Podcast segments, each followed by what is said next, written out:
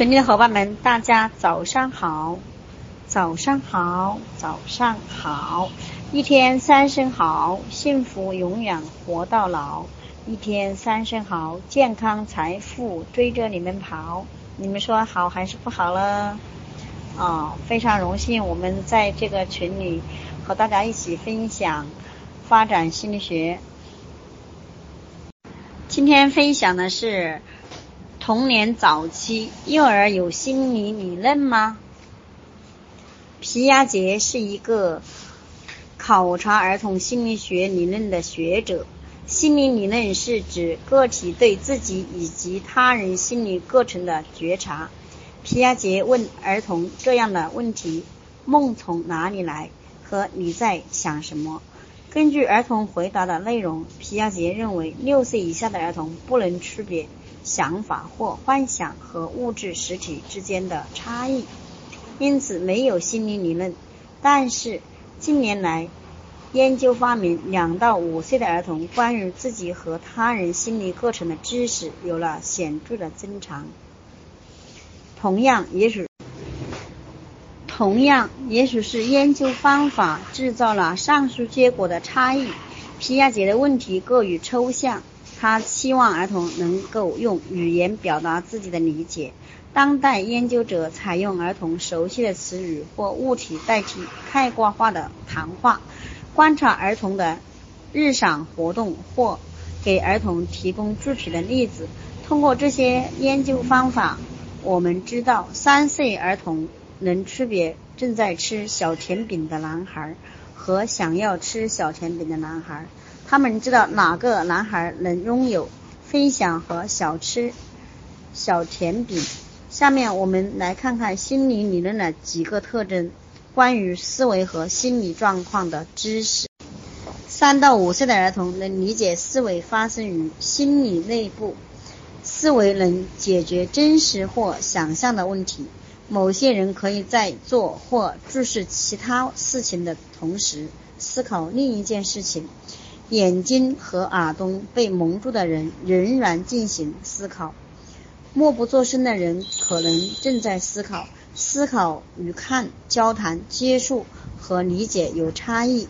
不过，学龄儿童普通认为心理活动是断断续续的，直到童年、中年，他们才知道心理活动是连续的、主动的。学龄前儿童很少或几乎意识不到。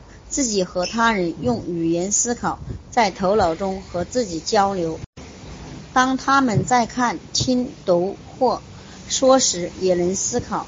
学龄前儿童把梦和想象等同，相信能梦到自己希望梦的任何事情。五岁儿童能认识到经验、情绪、知识和思维能影响梦的内容，但直到十一岁时。他们才真正认识到，他们并不能控制梦。社会认知是指关于他们的心理状态的知识，是人类特有的能力。随着自我中心消失及同理心的发展而出现，直到三岁，儿童才意识到，如果一个人能得到他想要的东西，会高兴；否则会伤心。四岁时，儿童开始理解人有不同的世界观，无论如何与否，都将影响他们的行为。错误信念和欺骗。研究者给三岁的玛丽娜看一个糖果盒，并问里面有什么。他说：“糖果。”但玛丽娜打开盒子时，她看到蜡笔而不是糖果。研究者问。没有打开过盒子的儿童会认为这里面是什么？玛丽娜说：“蜡笔。”她并不理解其他没有打开过盒子的儿童也像她一样会被盒子的外表欺骗，而且他会说自己一开始就认为盒子里是蜡笔。对错信念的理解源于个体意识，即人们对现实的生理表征有时候是错误的。像玛丽娜一样，三岁儿童似乎。缺乏这种意识，对在不同国家开展的使用不同电视的错误信念任务的一百七十八项研究进行原分析，发现了儿童的发展模式具有一致性。当教会学龄儿童使用手势对错误信念做出反应时，与传统的词汇反应任务相比，接近四岁的儿童会做得更好。因此，手势能帮助与掌握错误信念边缘的儿童弥补概念局限。三岁的儿童不能识别错误信念，可能根源于他们自我心中思维。该年龄的儿童倾向于认为任何人都知道他们所知道的，都相信他们所相信的。他们不能理解自己的想法是错误的。四岁的儿童能理解不同人对同一件事有不同的看法，这是因为每个人的信念不同。直到六岁时，儿童才意识到看到或听到的同一件事。的两个人对事件的解释可能完全不同。欺骗是指努力在他人的心中植入错误的信念，这要这要求儿童抑制说话、说真话的冲突。换言之，说谎代表是认知发展了。一些研究发现，甚至是两到三岁的儿童都有欺骗能力。另一些研究则发现。儿童到了四五岁时有欺骗能力。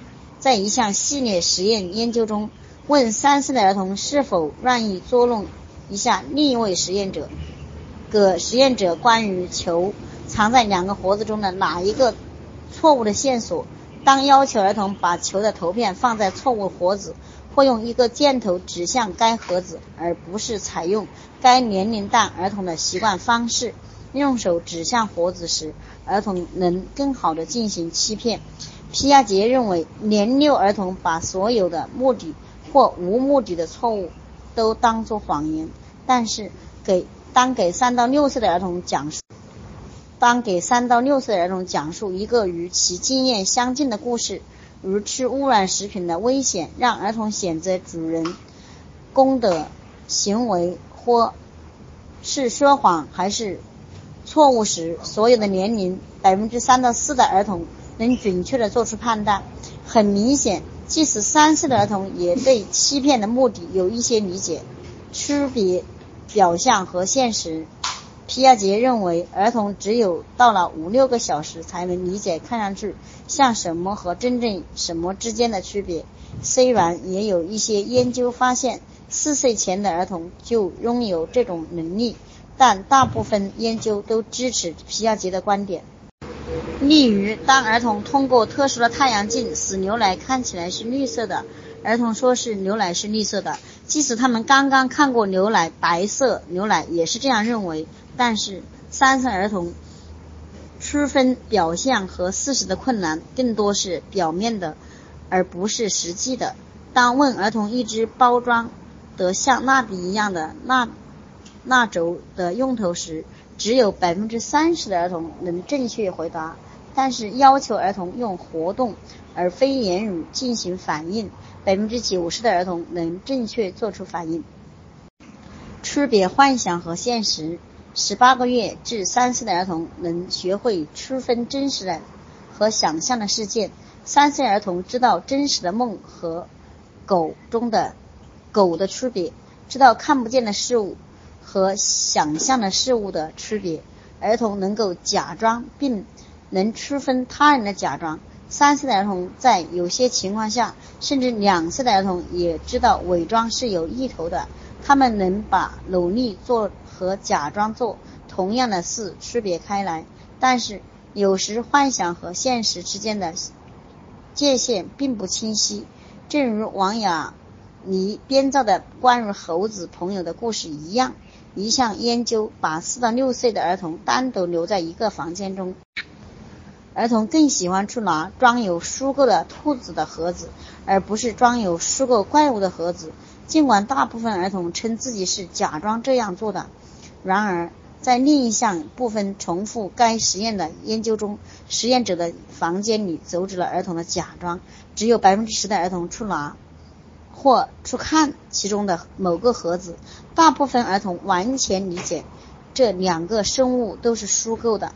当问及儿童有关假象的物体时，实验者都很难搞清楚儿童给出的答案是假装还是认真的。三岁和年龄更大一些的儿童的奇思妙想似乎并不是源于混淆幻想和现实。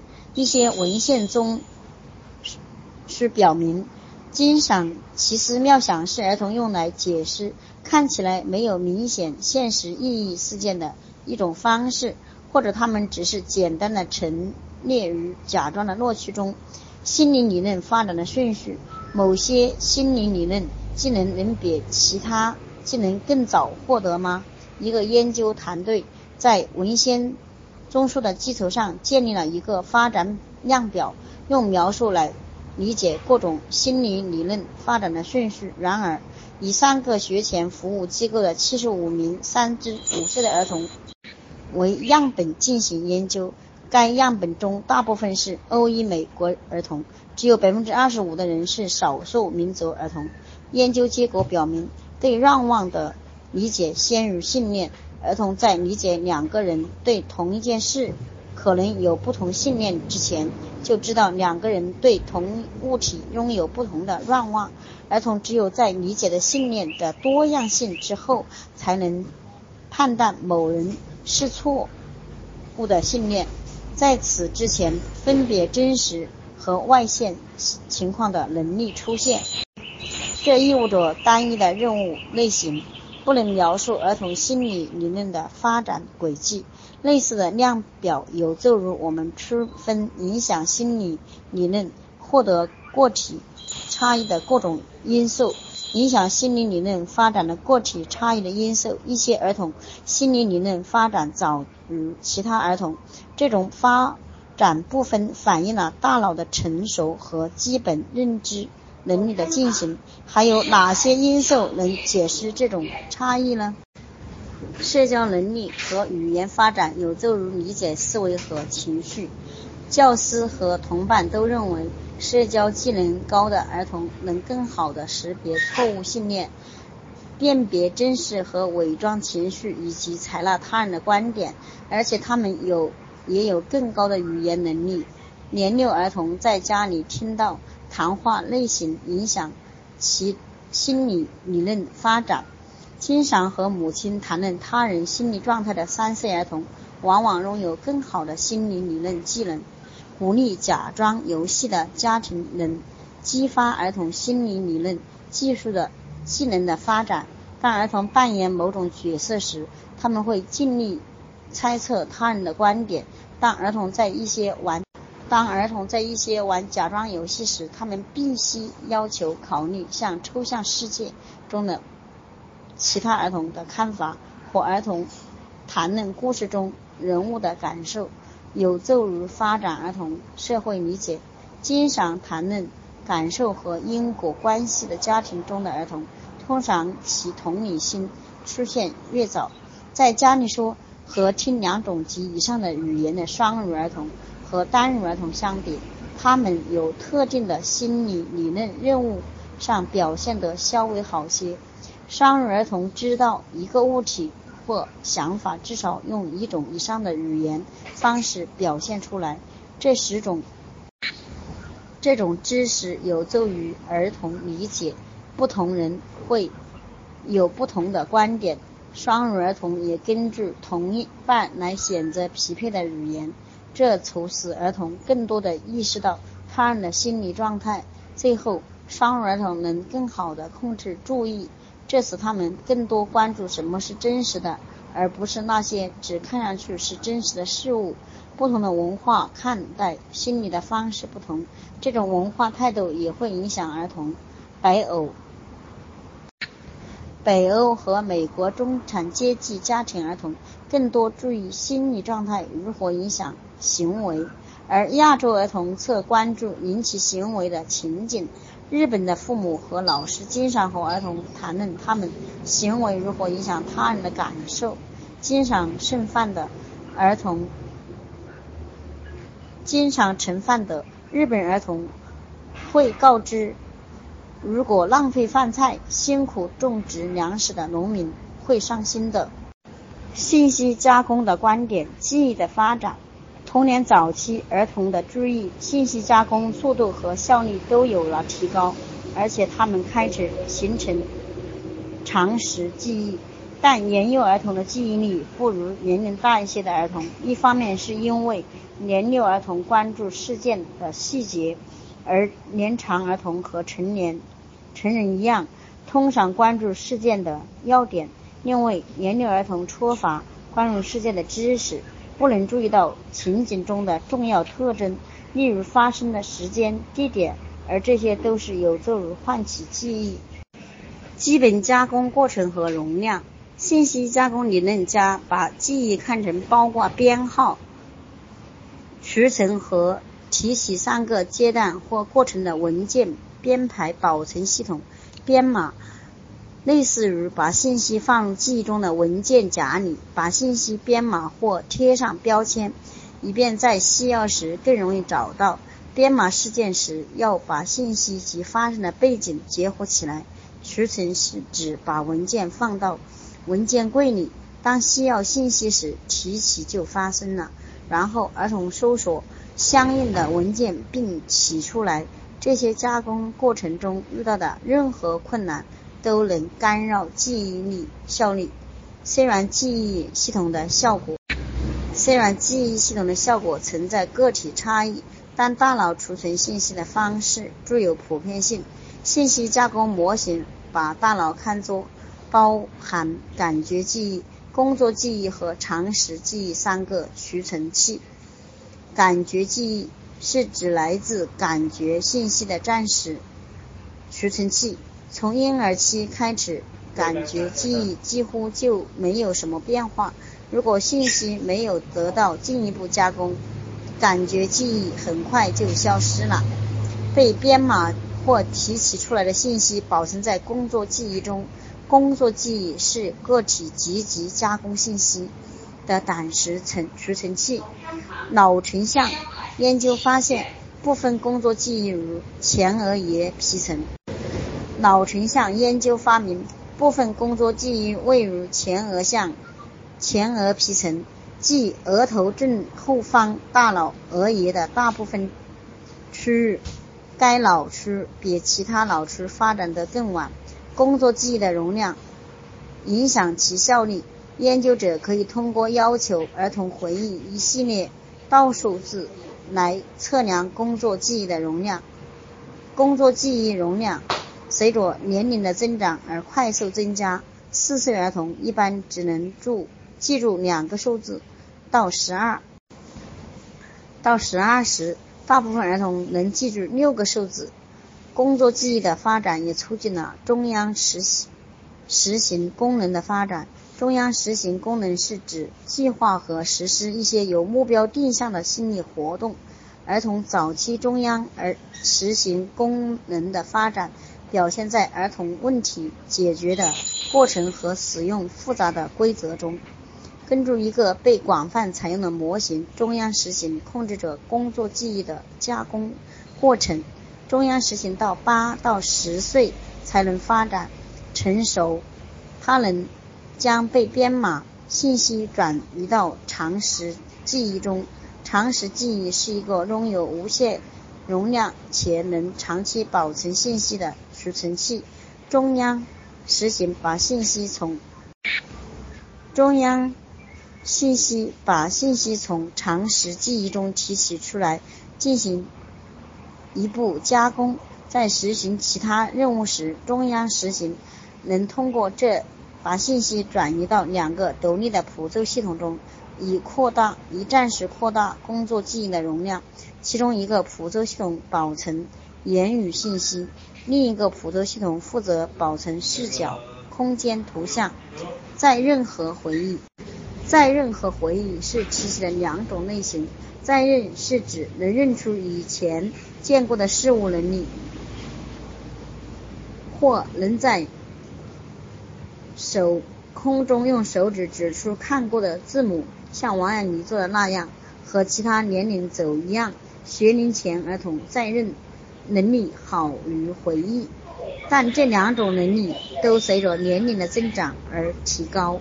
儿童对某个儿童对某个项目越熟悉，他们回忆的越好。年龄年幼儿童通常不能使用记忆策略，除非提醒他们，否则他们也不会使用已经知道的策略。这种不能产生在有效的策略的现象，反映了反映了儿童不意识到策略的有效性。年长儿童往往在自发使用记忆策略方面更有效。学龄前儿童意识熟悉面孔的能力如何？澳大利亚的一项研究发现，可能是因为年幼儿童仍然不具有关于面孔的足够经验，所以他们的面孔知识能力不如年长儿童的和成人。但四到五岁的儿童能像人一样从整体上加工，意识到别的信息。当鼻子与脸一起呈现而非单独呈现时，年龄的儿童和成人都能够。容易区分两个鼻子中的哪一个熟悉的面孔。